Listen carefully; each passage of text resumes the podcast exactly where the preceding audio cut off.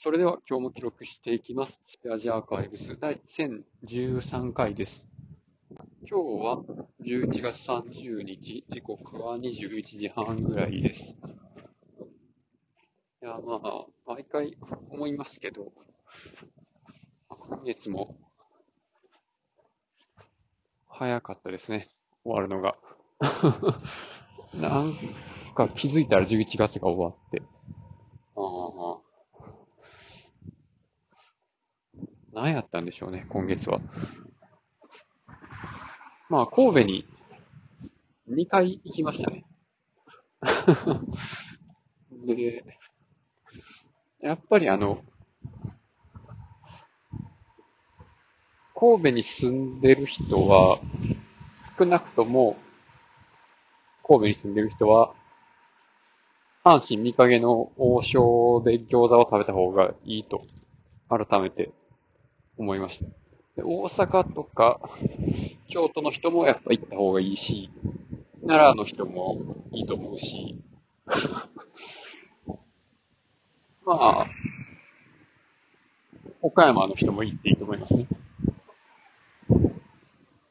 名古屋からも、あの、全然あると思うし、まあ、関東から新幹線でわざわざ食べに行くのも、ありだと思います。それぐらい美味しかったですね。多分ね、なんか阪神見かけの王将に行ったのは6年ぶりかななような気もするんですけど、でも3年ぐらい前に、3、4年ぐらい前に神戸行った時にも、なんか、寄って食べたような気もするんですけど、まあ、それこそ、あの、神戸住んでた時というか、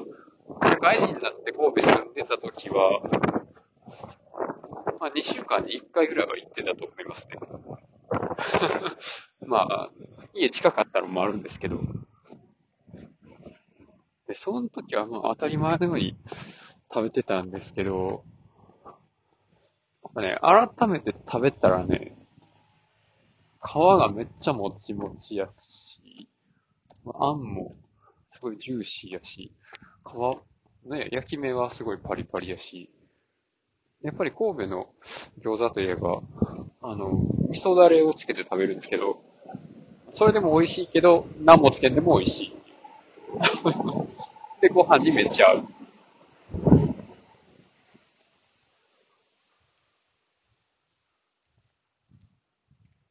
さすがに、まあ餃子250円から、270円からのために、ね、望み指定席取るのはちょっと 往復ですごい金額になるけど、でも、実際その金額出すかっていうと、ちょっとしんどいけど、でもついでに夜ぐらいやったら絶対行った方がいいですね。というぐらい美味しいです。っていうのをね、あの、レジのおばちゃんに、めっちゃ美味しかったですって、でかい声で、あの、感想を言ったりしました。ということで今日はこの辺で終わります。ありがとうございました。